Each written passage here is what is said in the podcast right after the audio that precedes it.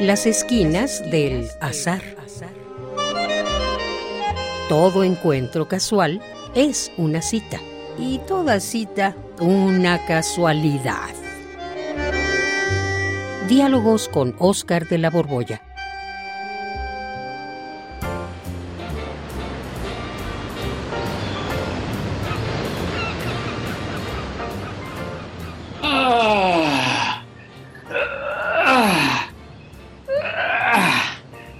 Esto sí que es vida.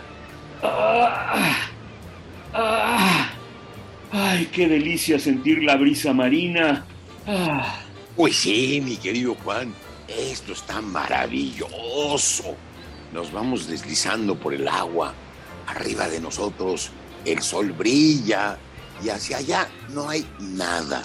El mar se extiende hasta el horizonte. Los 30 marineros por una playa, a quien le lloran, siempre mirando al mar. Ay, Oscar. Marineros, marineros.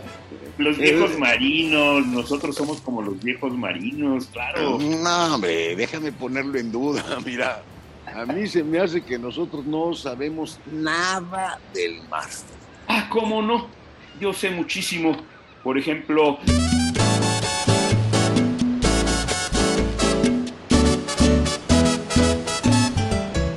en el mar la vida es más sabrosa. En el mar te quiero mucho más. No, Por en serio. las estrellas. No, no, no, que. No, no sabes nada del mar, man. Ay, claro que sí. Ay, estoy tan de buen humor. Mira, yo sé mucho, mucho acerca del mar. Por ejemplo, aprendí desde la escuela que el mar es un montón de agua. El mar es salado. No, Juan, nos van a correr este programa con esa clase de información, no la friegues. ¿Que a poco no es muchísima agua? ¿Y a poco el mar no está salado? A ver. No, pues sí. Pues sí, claro que está salado y que es mucha agua, pero ¿qué más sabes? Eh, a ver, a ver, ahí te va un torito. A ver, a ver. ¿Sabes, por ejemplo, que el mar tiene distinta altura? No, no, no, no, no, eso sí que no. ¿Cómo que distinta altura? Tendrá distintas profundidades, pero la altura es la misma, tiene que ser la misma exactamente. ¿Qué no has escuchado eso que se dice al nivel del mar? El mar tiene el mismo nivel. Pues sí, sí, lo he oído, claro que sí, pero a ver, explícame entonces por qué el canal de Panamá tiene un sistema de esclusas que de hecho son como una especie de escalera en la que se va subiendo el nivel del agua para que cuando los barcos pasan del Pacífico al Atlántico, el barco llegue al otro lado, pero a otra altura. Ay, pues sí he escuchado eso de las esclusas, pero la verdad es que nunca, nunca lo he entendido, esto de que suben y bajan las aguas, nunca lo he entendido. Y pues mira, el canal de Panamá mide más o menos unos 80 kilómetros de largo, ¿no? Es Ajá. ahí donde nuestro continente se acintura. Y, y claro, Panamá tiene un relieve. Primero sube el barco por esas albercas gigantes que se llenan de agua para elevar el nivel del barco, las famosas esclusas, y cuando llega a la parte más alta de la ruta, ahí digamos por el centro de Panamá, hay un lago, el lago Gatún. Gatún. Y, y luego la escalera de albercas va bajando para cruzar al otro océano y cuando llega al otro lado hay una diferencia entre el Pacífico y el Atlántico, nada menos que de 20 centímetros, Juan. No es mucho, pero es una diferencia. Ah, caramba. ¿Pero eso por qué? Pues si los dos océanos, el Atlántico y el Pacífico, están unidos, ¿y por qué uno va a ser más alto que el otro? Ah, pues la clave está en que tienen distinta densidad debido a la salinidad de las aguas. El Pacífico, pues es un poquito más dulce que el Atlántico. Eh, en el Pacífico se resbala toda el agua de la lluvia y entonces disuelve tanta sal que en cambio sí contiene el Atlántico. El Atlántico es más salado y por eso es 20 centímetros más chaparro que el Pacífico. O sea, que no es por las mareas que provoca la luna que chupa el mar hacia arriba. Chupa, chupa. Oye, nunca había pensado que la atracción gravitacional entre la Tierra y la Luna pudiera denominarse con el verbo chupar.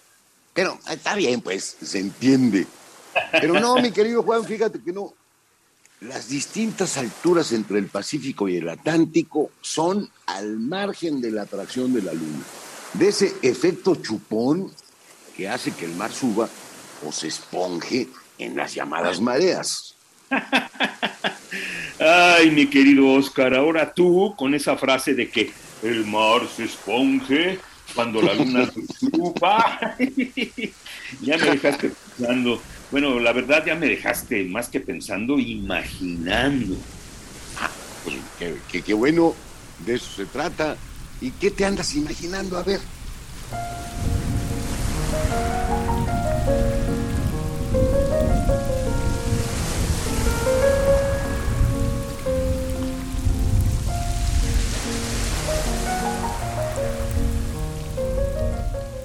Pues esto no lo sé, pero me lo imagino.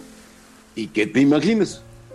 Pues que la Tierra no es una esferita redondita como la Luna. ¿Y entonces qué? No me vayas a salir ahora con que andas en la, en la onda esta de los terraplanistas. No, no, eso no, Oscar. Esos terraplanistas están chiflados. No, no, no. Lo que me imagino es que nuestro planeta no tiene la forma esférica como los globos terráqueos, y no porque esté achatada en los polos y panzón en el ecuador, sino porque el mar, y volvemos al mar, siempre al mar, el mar tiene profundidades abismales y cimas altísimas como el Everest. Y entonces, si el mar desapareciera, no quedaría una piedrota esférica, sino una especie de de muela, de muela cariada, pues el mar mm, que mm, mm. rodea nuestro planeta. Pues, pues eh, no está mal lo que imaginas, mi querido Juan, pero no es muy exacto, porque mira, fíjate, ¿cómo, cómo vemos a la luna? ¿Esférica o como una piedrota irregular? Conste que no hay agua allá, allá no hay mar. Le llaman mares en un montón de desiertos de arena, pero la verdad es que si hay agua está congelada ahí en los cráteres pero no hay un, propiamente océanos. ¿Y, la, cómo la ves? ¿Como luna esférica? La luna yo la veo esférica, perfectamente esférica. Bueno, al menos cuando es luna llena, ¿no? Cuando no le está pues tapando hay, la del planeta. Pues resulta, Juan, que en la luna hay montañas, o si quieres, protuberancias altísimas respecto del punto medio de altura de la luna. Está una que llaman Selenean Summit y se eleva, ¿sabes cuánto? ¿Cuánto? 10.786 metros. Está más alta que el Everest, ¿eh? Sí. Y luego también hay abismos, uno que es el cráter llamado Aiken y tiene una profundidad de 12.000 metros. Y en nuestro ah. planeta, nuestra cúspide más alta, pues es el Everest, nada más échale, son 8.849 metros menos de 9000. Y la depresión más honda está en el Pacífico. Se llama la Fosa de las Marinas o Abismo de Challenger. Tiene 11.000 metros de profundidad más o menos. O sea que, mi querido Juan, en conclusión, si ves esférica la luna, conste, no la redondea el agua, pues no te puedes imaginar la Tierra como una muela carcomida si faltaran los mares o los océanos. No, pues ahora, ahora sí ya no sé qué decirte. Creo que ahora sí, Oscar, tienes toda la razón. Uh, uy, qué encomienda más grave me haces toda la razón. Un, poquito nomás, un poquito. Y, y todavía más, fíjate, para que lo veas así, lo visualices bien. ¿Sabes cuál es el radio de la Tierra? No el diámetro, sino el radio de la Tierra. Este, no, no, no, no, ni idea. Ni idea. Pues mira, son más o menos, ¿eh? 6.300 y pico de kilómetros. 6.300 kilómetros. El mar y los océanos, aunque cubran casi dos terceras partes de la superficie, no son sino un charco poco profundo. Compara 6.300 kilómetros con mugrosos 11 kilómetros en su parte más profunda. Ahí en, en la costa esta de Challenger, el mar es una mugre capita de agua.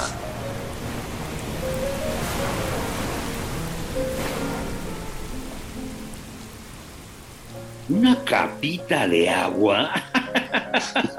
¡Ay! ¡Ay! ¡Ay! ¡Ay! ¡Ay! ¡Ay! ¡Ay! Oscar, ¿qué hiciste? ¿Ya enfureciste al mar? ¡Ay! Sí, se está picando. Es eso? No es una capita, se está picando el mar. Ay, ay, ay. Eh, Juan, rémale. Estamos ah, muy lejos de la orilla. Tú también rémale. rémale. Rememos. Esto se está poniendo feo. Oscar, ¿para qué se te ocurre decirle al mar que es una mugrosa capita de agua? Ya se enojó.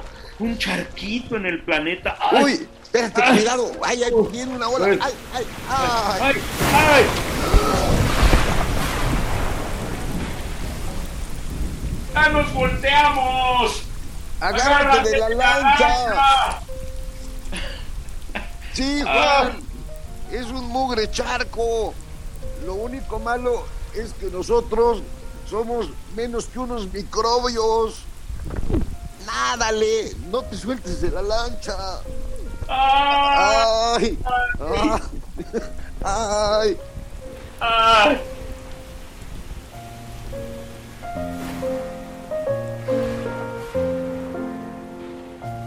Radio UNAM, en colaboración con la Facultad de Estudios Superiores Acatlán, presentó Las esquinas del azar. Todo encuentro casual es una cita y toda cita una casualidad. Voces Oscar de la Borbolla y Juan Stack. Operación Francisco Mejía. Producción Rodrigo Aguilar. Radio UNAM. Experiencia sonora.